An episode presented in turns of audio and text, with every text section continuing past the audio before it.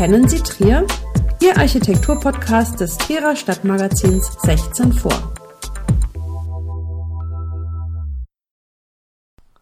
Kennen Sie das Apollo-Theater? Mit 1000 Sitzplätzen war das Apollo-Theater eines der beiden größten Trierer Kinos, welches seine Glanzzeiten in den späten 40er und den 50er Jahren erlebte. In der belebten Saarstraße war es das einzige im Süden der Stadt. Zudem wurden dort Aufführungen, Konzerte und sogar Boxkämpfe geboten. Noch heute kann man das Gebäude zu geschäftsüblichen Zeiten betreten und beim genauen Hinschauen Relikte aus der Kinoära entdecken. Es wird als Supermarkt genutzt. Apollon ist in der griechischen und römischen Mythologie der Gott des Lichtes, der Künste und auch der Musik. Dies prädestiniert den Sohn des Zeus und der Leto geradezu, als Namensgeber vieler Lichtspielhäuser auf der ganzen Welt zu fungieren. Im Trierer Apollo-Theater war er sogar mit einer überlebensgroßen Skulptur präsent, welche das Foyer vor dem Zuschauerraum schmückte. Der Eingang des Kinos lag in der Saarstraße. Von der Römerzeit an war sie eine wichtige Ausfahrtsstraße aus der Stadt in Richtung Saar und Saarbrücken. Seit dem Ende des 19. Jahrhunderts entwickelte sich die Saarstraße zu einer belebten Geschäftsstraße mit repräsentativen Wohnhäusern Trierer Fabrikanten und Gewerbetreibender, war gleichzeitig aber auch ein Mischgebiet mit Produktions- und Werkstätten.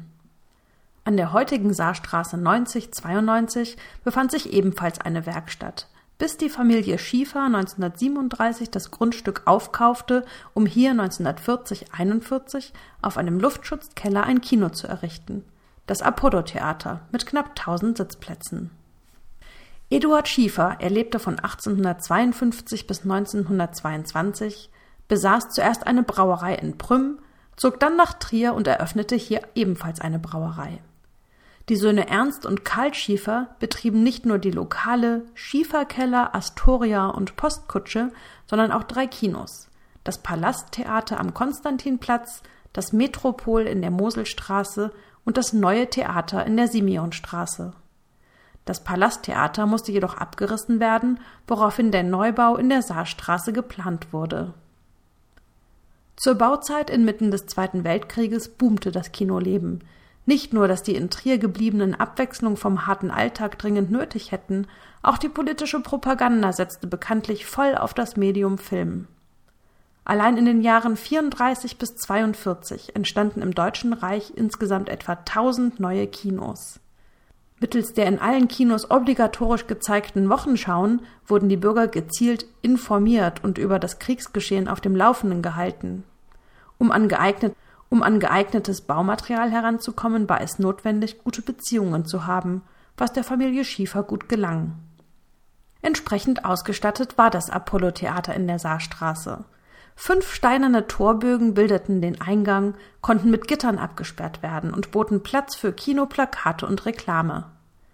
Im geräumigen, sich anschließenden Vorraum lagen an der linken Schmalseite die beiden Kartenschalter, gegenüber befand sich die Garderobe. Mit seiner Marmoroptik, schmiedeeisernen Absperrgittern und Wandleuchtern sowie der strukturierten Putzdecke machte das Apollo-Theater vor allem im Inneren einen edlen Eindruck. Vom Vorraum aus erreichte man zwei hintereinander liegende Foyers. Der Kassenraum und das sich daran anschließende erste Foyer sind die beiden einzigen Räume, die noch heute ihre originale Höhe haben. Die weiß verputzten Kassettendecken geben einen kleinen Eindruck davon, wie aufwendig das Kino 1940 ausgestaltet worden ist. Das zweite Foyer war insgesamt schmaler und schloss an der Nord- und Südseite jeweils mit abgerundeten Wänden ab. Die südliche Nische war der Standort für die Apollo-Statue. Von hier aus gelangte man über die Seitengänge in den Zuschauerraum, der in erster Linie als Parketttheater ausgebaut war. Eine kleine Loge an der Rückwand des Kinoraumes fasste nur etwa 20 Zuschauer. Wie hoch der Kinoraum ursprünglich war, lässt sich erahnen, wenn man vom heutigen Parkplatz aus das Gebäude betrachtet. Hier ist die Architektur ganz einfach an der rückseitigen Fassade ablesbar. Rechts und links liegende niedrigere Umgänge begleiten den einen riesigen hohen Raum wie die Seitenschiffe einer Basilika. Über die Gänge haben die Zuschauer nach der Filmvorführung den Saal in Richtung Hohenzollernstraße wieder verlassen. Heute befinden sich im südlichen Rundgang die Getränke, Der gegenüberliegende ist geschlossen und dient dem Marktbetreiber für die Anlieferung der Waren und der Pfandflaschensammlung. Einer der ersten Filme, der im Apollo-Theater wochenlang lief, war Das Lied von Bernadette aus dem Jahr 1943. Der mit Oscars und Golden Globes preisgekrönte amerikanische Film wurde nicht nur mit großen Plakaten auf Lastwagen im gesamten Trierer Umland angekündigt, sondern die katholische Kirche empfahl sonntags regelmäßig, sich doch unbedingt diesen erbaulichen Film anzusehen. Im Krieg brannte das Apollo-Theater im Inneren aus konnte aber im Dezember 1948 mit der gemalten Ausstattung eines Düsseldorfer Künstlers als eines der größten Kinos in Rheinland-Pfalz wieder den Betrieb aufnehmen. Viele Trierer erinnern sich noch heute an die Karl-May- und Ben-Hur-Filme, die hier alle liefen. In Trier Süd konnte man auch die deutsche Urauffassung des Farbfilms Johanna von Orleans mit Ingrid Bergmann sehen, wie ein Fotodokument aus dem Nachlass des Dekorations- und Werbemalers Konrad Martin zeigt.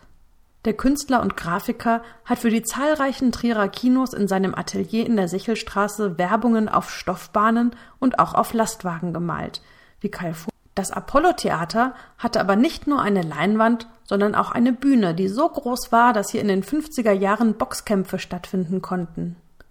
Selbstverständlich liefen hier auch die ersten Rock'n'Roll-Filme und einmal haben sogar die Lords im Apollo-Theater gespielt da nach den wenigen Konzerten aber meist die Inneneinrichtung ziemlich ramponiert worden ist, hat man sich wieder auf Filme konzentriert.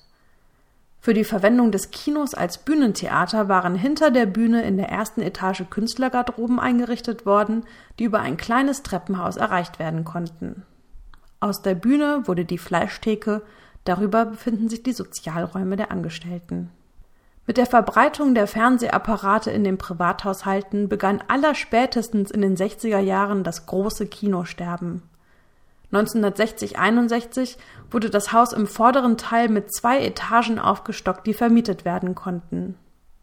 1967 schloss das Apollo-Theater. Noch im gleichen Jahr wurde mit einem Holzgerüst die Schräge bis zur Oberkante der Bühne ausgeglichen, um den Ferma-Markt hier einzurichten. Als späterer Edeka-Markt wurden zahlreiche Umbauten getätigt. Dabei wurde auch die Decke im Zuschauerraum abgehängt, um Heizkosten zu sparen.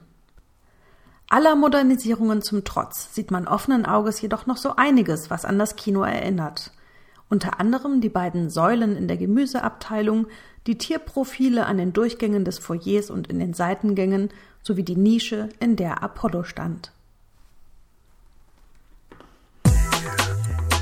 Alle Architekturgeschichten zum Hören finden Sie unter www.architektur-podcast.de.